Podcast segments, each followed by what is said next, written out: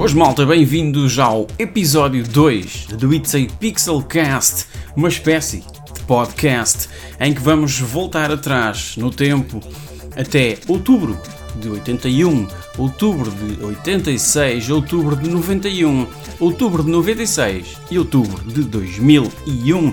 Recordar um, cenas que aconteceram nessa era, mas um, neste episódio vamos focar mais a parte do gaming uma vez que hum, a 16 de setembro, deste 16 de setembro de 2021, faleceu o icónico Sir Clive Sinclair. E, e se não fosse ele a massificar os computadores, talvez a indústria do gaming hoje em dia fosse ligeiramente diferente. Portanto, uh, este episódio é dedicado a ele, obviamente, e focado nos jogos. Eu sou o vosso anfitrião, o Pixel, como sempre, e bora lá! Ok? Mas vamos começar por hum, os jogos que eu tenho andado a jogar, ok? Que basicamente resume-se ao FIFA 22, que tenho andado a divertir-me bastante com o meu pequenito, a nova iteração do FIFA, que ano após ano uh, vem acompanhando a malta que, que, que joga este tipo de jogos um, e que é uma, uma mina autêntica de ouro para a Electronic Arts. E eu jogo FIFA desde, desde o primeiríssimo FIFA. Portanto, para mim, é, é perfeitamente normal jogar FIFA, mais FIFA do que Pro Evolution Soccer. E não vamos falar do novo PES porque parece que andei uma cena muito estranha. Uh, portanto, FIFA 22 é um jogo bastante porreiro, bem ao estilo dos anteriores. Uh, yeah, vai ter ao mesmo, apenas com, com, as, com as equipas um, atualizadas, não é? Que os novos jogadores da nova temporada 2021-2022. Tenho andado também a jogar, este era de caras, não é? O Hot Wheels Unleashed da Milestone, que, que é uma lufada de ar fresco uh, no, no, gaming em geral, porque isto faz uh, também recordar os velhos tempos de jogar Micro Machines.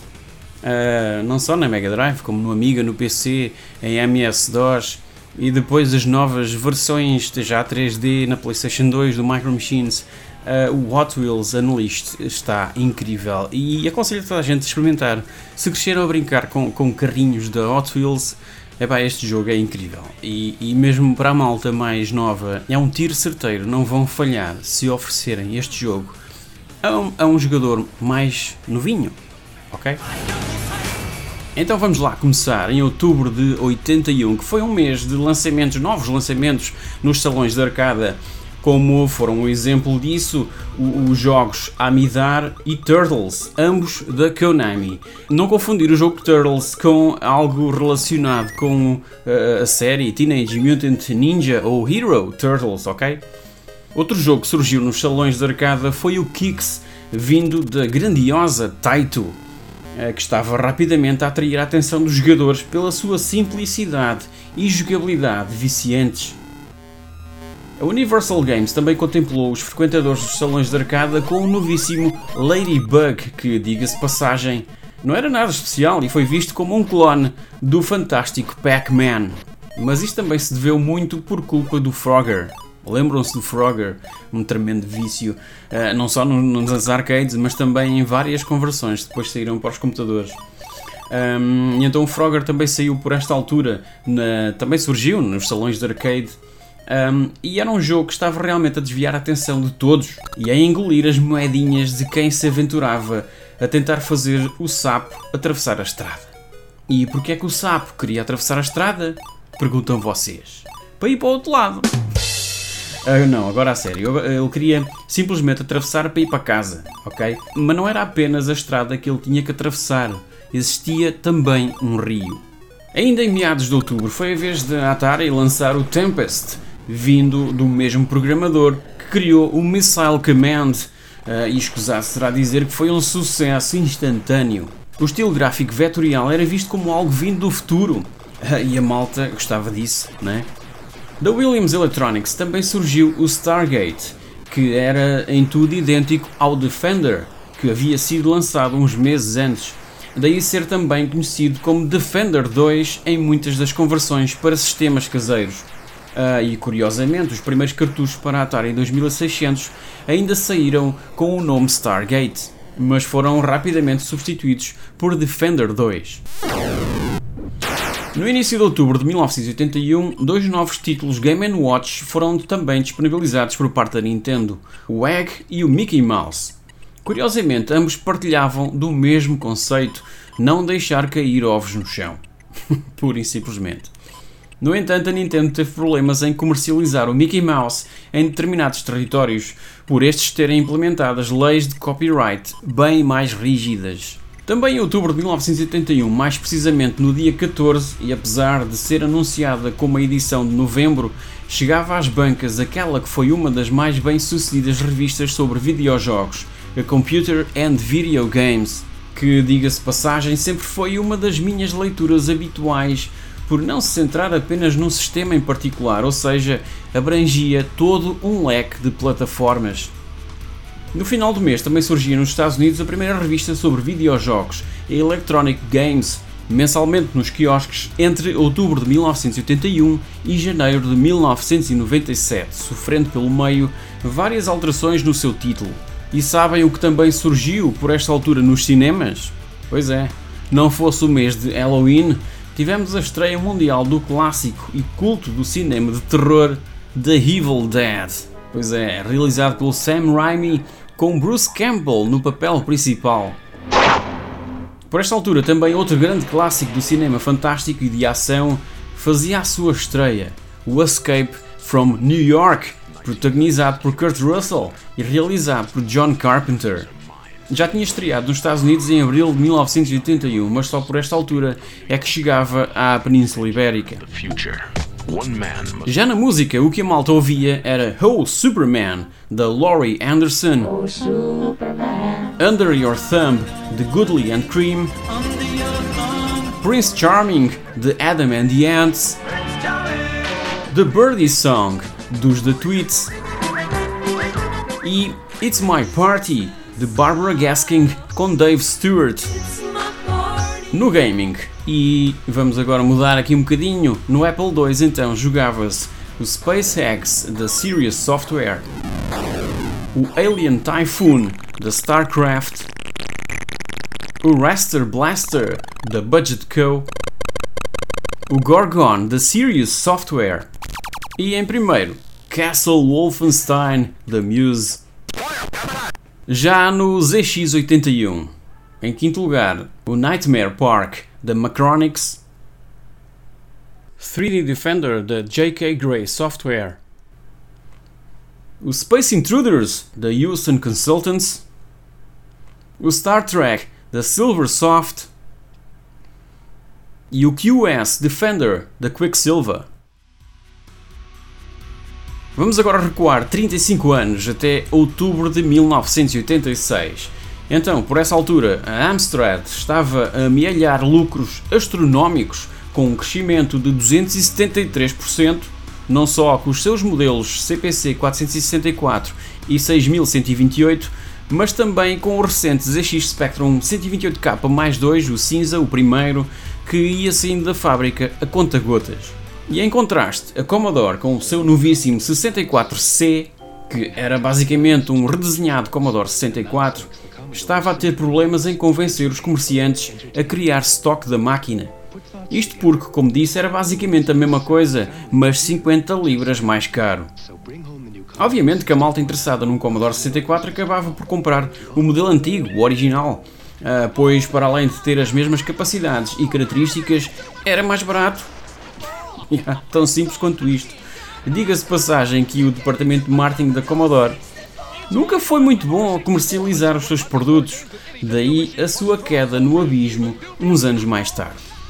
Entretanto, um sistema de automação para a habitação começou a ser comercializado, ok? Isto em 1986, não só para ser conectado a um ZX Spectrum, mas também disponível para o Commodore 64 e o BBC Micro.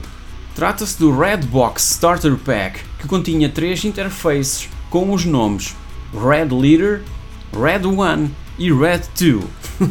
Nomes bastante sugestivos e facilmente identificáveis para quem é fã de Star Wars. Ora então, o Red Leader conectava-se ao computador e após ser programado em BASIC ia controlar os outros dois interfaces. Obviamente que o sistema iria operar de forma independente do computador, onde, onde foi programado, senão ter um Spectrum ligado o dia inteiro ou uma semana inteira, aquilo queimava rapidamente. Iria operar independente do computador onde foi programado e a função deste Starter Pack seria o de controlar a iluminação, funcionar como detector de movimentos e até como alarme. Quem diria? o seu preço rondava as 130 libras. A Elite Systems continuava a apimentar as notícias em praticamente todas as publicações relacionadas com videojogos, anunciando para breve conversões de grandes êxitos das arcades, tais como Space Harrier, Bomb Jack 2 e Carry Warriors. E entretanto, a Ocean Software contra-atacava com anúncios das suas mais recentes aquisições no que diz respeito a licenças cinematográficas. Exemplos disso mesmo foram Cobra, Top Gun, Short Circuit e Highlander. Em termos de jogos e focando apenas nos ZX Spectrum, os 5 mais vendidos em outubro de 1986 eram Kung Fu Master da US Gold, Jack the Nipper da Gremlin Graphics, Paperboy da Elite Systems, Dundare da Virgin Games e o Ace da Cascade. Já na música, o que mais se ouvia era Every Loser Wins, do Nick Berry, You Can Call Me Al, do Paul Simon, Don't Leave Me This Way, dos The Communards, Rain or Shine, dos Five Stars, e em primeiro lugar, True Blue, de Madonna. Recuando agora 30 anos até outubro de 1991, por esta altura dava-se a batalha entre a Sony e a Nintendo. Batalha essa que se devia ao facto de, em cima da mesa, estar um suposto add-on em versão CD-ROM para a Super Nintendo. E como todos sabem, a Nintendo fez um toma à Sony e acabou por fechar a parceria com a Philips. E fala-se que o acordo inicial entre as duas partes falhou porque o contrato obrigava a Nintendo a dar à Sony uma percentagem das vendas de todos os futuros jogos para a Super Nintendo no formato CD-ROM. Foi então, neste mês de outubro de 1991, que o projeto Sony PlayStation começou a tomar forma. Apesar de tudo isto e voltando ao acordo com a Philips, a ideia inicial de criar um add-on de CD-ROM para a SNES acabou por ir por água abaixo. De qualquer forma, o contrato entre a Nintendo e a Philips daria a esta última a vantagem de possuir dois jogos licenciados, um do Mario e outro baseado no universo Zelda, ambos em exclusivo para a futura CDI. Outubro de 1991 viu também desaparecer revistas icónicas, como foram o caso da New Computer Express, a Raze e a Commodore Disk User. E falando da Commodore, a infeliz consola de 8 bits da marca, a C64 GS, estava a ser vendida abaixo das 30 libras e muito do seu estoque a ser devolvido à marca pelos comerciantes. Foi uma infrutífera tentativa de entrar no mercado das consolas por parte da Commodore. Uma vez mais foi uma demonstração do quão mau era o departamento de marketing da marca. Lançar uma consola de 8 bits no início dos anos 90, epá, por favor, né? Escusado será dizer que foi um tiro certeiro no pé. Vindo diretamente dos salões de arcadas, o bem-sucedido Teenage Mutant Hero Turtles Hero na Europa, porque para nós europeus Ninja era demasiado agressivo. Então, o Teenage Mutant Hero Turtles tinha acabado de chegar às lojas e para os mais populares computadores de 8 e 16 bits. Uma conversão da Probe Software publicada pela Imageworks. A febre das tartarugas ninja era tremenda por esta altura e por esse mesmo motivo a malta do Martin parte esses gajos, né? Forçaram o lançamento do jogo para antes do Natal, aproveitando uh, ao máximo essa febre. E então a conversão acabou por ser um pouco apressada e as versões caseiras não passaram do medíocre. Entretanto, a Microsoft tinha recentemente adquirido os direitos para comercialização na Europa dos antigos jogos da americana Cinemaware, através da sua nova marca budget, a Mirror Image. No entanto, a Microsoft deparou-se com problemas financeiros, como aliás mencionei no meu documentário da Bitmap Brothers, sendo o que restava da antiga e original Cinemaware adquirida pela Mindscape. Mas antes da Microsoft desaparecer, um título bastante peculiar estava em desenvolvimento pela Cinemaware, que por esta altura havia alterado o nome da empresa para Acme, e o jogo era Roller Babes. Passado no futuro, era uma mistura de hockey, wrestling, skateboarding e boxing. yeah.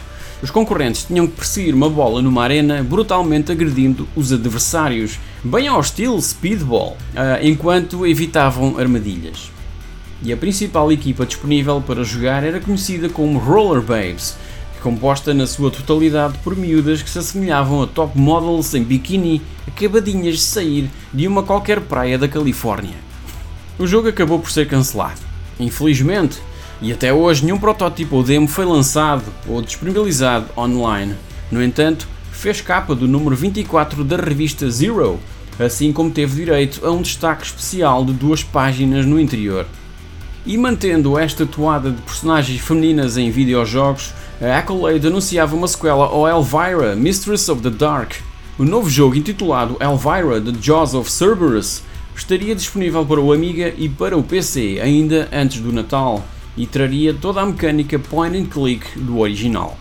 Do lado da Sega, 25 de outubro lança a sua versão para a Master System do Sonic the Hedgehog, que, diga-se passagem, é o meu Sonic favorito. Pois é.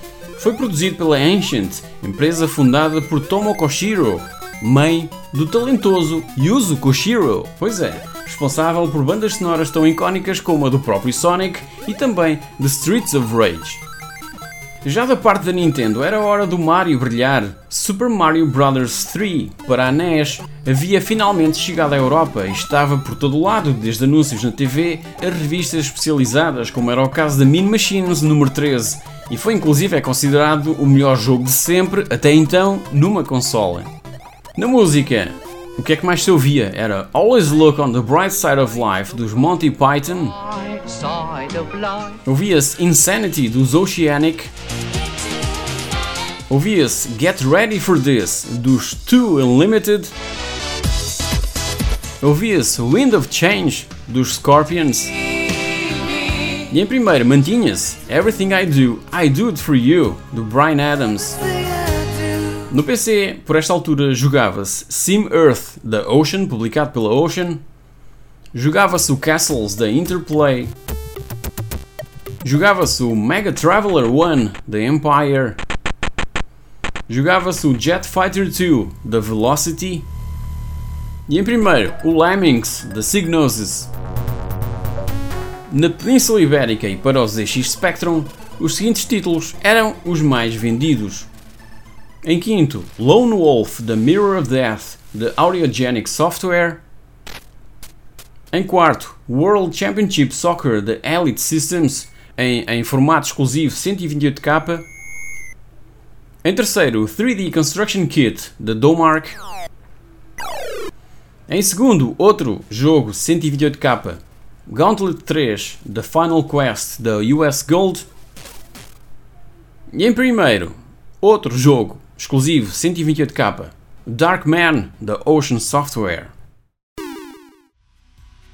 Agora vamos recuar até outubro de 1996, já há 25 anos. No episódio do mês passado, era suposto uh, ter mencionado o lançamento da Nintendo 64 nos Estados Unidos, que decorreu a 29 de setembro de 1996. As minhas desculpas por isso, passou-me completamente ao lado. E antes disso, a consola havia sido lançada, disponibilizada no Japão em junho de 96.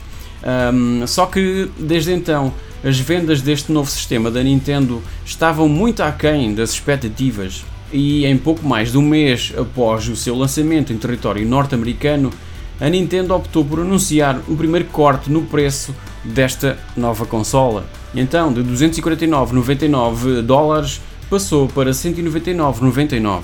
A pressão por parte da Sony e da Sega era enorme com os, os seus respectivos sistemas já bem implementados no mercado.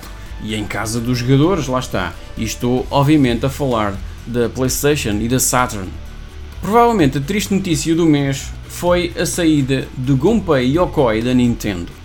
Ele foi o criador do Game Watch e do Game Boy, mas responsável também pelo mais antigo departamento de desenvolvimento de jogos da empresa, da Nintendo, conhecido como R&D 1 Research and Development 1, onde ajudou à produção de jogos icónicos das franquias Mario, Donkey Kong e Metroid.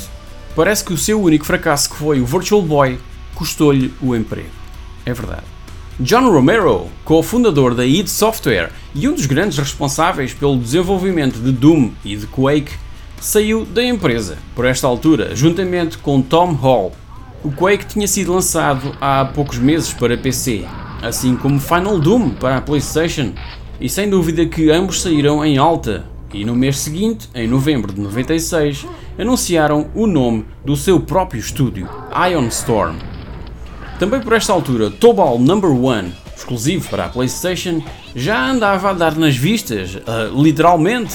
Foi o primeiro jogo desenvolvido pela Dream Factory, debaixo da alçada da Squaresoft. E o seu presidente era não mais, não menos do que Seiichi Ishii, designer e diretor de franquias como Virtua Fighter da Sega e Tekken da Namco, enquanto que todas as personagens foram criadas por Akira Toriyama, responsável pela série Dragon Ball.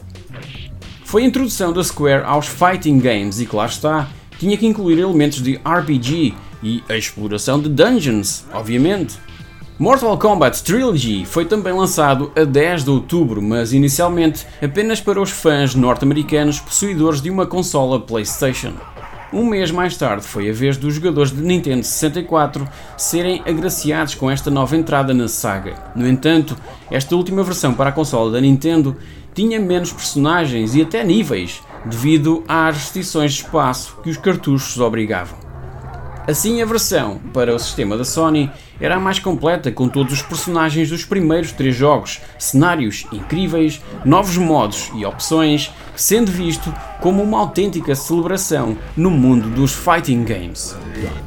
Outro título lançado para PlayStation, este a 31 de outubro, e que havia sido convertido de máquinas de 16 bits como a Super Nintendo e a Mega Drive, foi Street Racer da Vivid Image era basicamente uma mistura de Mario Kart com Street Fighter, que integrava também elementos de comédia. No entanto, estas novas versões para sistemas mais modernos ficaram bastante aquém dos excelentes originais de 16 bits para as consolas da Sega e da Nintendo. Para além da PlayStation, novas versões do Street Racer foram também comercializadas posteriormente para a Sega Saturn, Game Boy, PC e até para o Commodore Amiga, esta última já em 97. E por falar em PlayStation, estes eram os mais jogados na consola da Sony. Em quinto, Atlanta Games 96 da US Gold, o Alien Trilogy da Acclaim, Ridge Racer Revolution da Namco, International Track and Field da Konami e em primeiro, Fade to Black da Electronic Arts. Já na Sega Saturn, estes eram os mais vendidos: Virtua Cop da Sega, Sega Rally da Sega, The Need for Speed da Electronic Arts, Panzer Dragoon Zwei da Sega e em primeiro Euro 96 da Sega. Já no PC jogava-se em quinto Bioforge Classics da Electronic Arts, Championship Manager 2 the Domark, Settlers 2 the Blue Byte, Civilization 2 the Microprose e em primeiro Grand Prix 2 the Microprose. Em relação à música, ouvia-se I Love You Always Forever da Donna Lewis, Escaping the Dinah Carroll Seven Days and One Week dos BBE, Ready or Not dos Fuggies e em primeiro Breakfast at Tiffany's dos Deep Blue Something. Vamos agora recuar 20 anos até outubro de 2001. E então, após os terríveis atos terroristas do 11 de setembro nos Estados Unidos, estes invadiram o Afeganistão a 7 de outubro, após as recusas por parte dos talibãs, tanto de extraditar Osama Bin Laden como da rendição da própria Al-Qaeda. Assim, e após a invasão pelas tropas norte-americanas e pelas forças aliadas, o regime talibã foi rapidamente removido do poder e substituído por um governo interino, governo esse estabelecido dois meses mais tarde, em dezembro de 2001. E agora no mundo da informática e da música, A 23 de outubro, a Apple lançou o iPod. Pois é, o leitor portátil de ficheiros em formato áudio que oferecia 5 GB de espaço de armazenamento, pelo preço de 399 dólares. E apesar de funcionar apenas em Macs, vendeu 125 mil unidades até ao final do ano. E a 25 de outubro, e após menos de um ano e meio no mercado, a Microsoft substituiu o desastroso Windows Millennium pelo fantástico Windows XP. É verdade. Reconhecido pela sua estabilidade, foi a opção para mais de 80% dos utilizadores de computadores desktop no mundo inteiro e permaneceu como o sistema operativo mais usado sempre. Isto até chegar o Windows 7. em relação ao gaming, a Midway lançava uma nova versão do clássico Spy Hunter, desenvolvido inicialmente para a PlayStation 2 pela Paradigm Entertainment, onde somos contemplados com 14 missões, cujo objetivo é perseguir os vilões no nosso carro, que se transforma em barco e até em mota. Este jogo apelou aos retro gamers da era, que simplesmente adoraram jogá-lo, mas nem tanto aos jogadores mais novos que o acharam demasiado repetitivo. E na verdade é. À PS2 chegou também durante este mês o Twisted Metal Black, com uma toada mais dark, lá está, black, dark, ok? Mas mantendo o mesmo estilo de jogabilidade de títulos anteriores da saga e lá está, a diversão estava garantida. Outros lançamentos do mês para a console da Sony, e apenas mencionando alguns, porque foram muitos, eh, foram então o This is Football 2002, desenvolvido pela Team Soho, e também conhecido como World Tour Soccer 2002 nos Estados Unidos. Foi também lançado o MX 2002 featuring Ricky Carmichael, um jogo motocross desenvolvido pela Pacific Coast Power and Light. Foi lançado também o Dave Mira Freestyle BMX2 desenvolvido pela Z-Axis. Saiu também o Freak Out, desenvolvido pela Treasure e também conhecido por Stretch Panic noutros territórios. Foi também lançado o Thunderhawk Operation Phoenix, desenvolvido pela Core Design. E também saiu, entre outros, não é? Também saiu o Project Eden, também desenvolvido pela Core Design, mas neste caso em particular, pela mesma equipa originalmente responsável pelo Tomb Raider. Pois é, o original, primeiríssimo.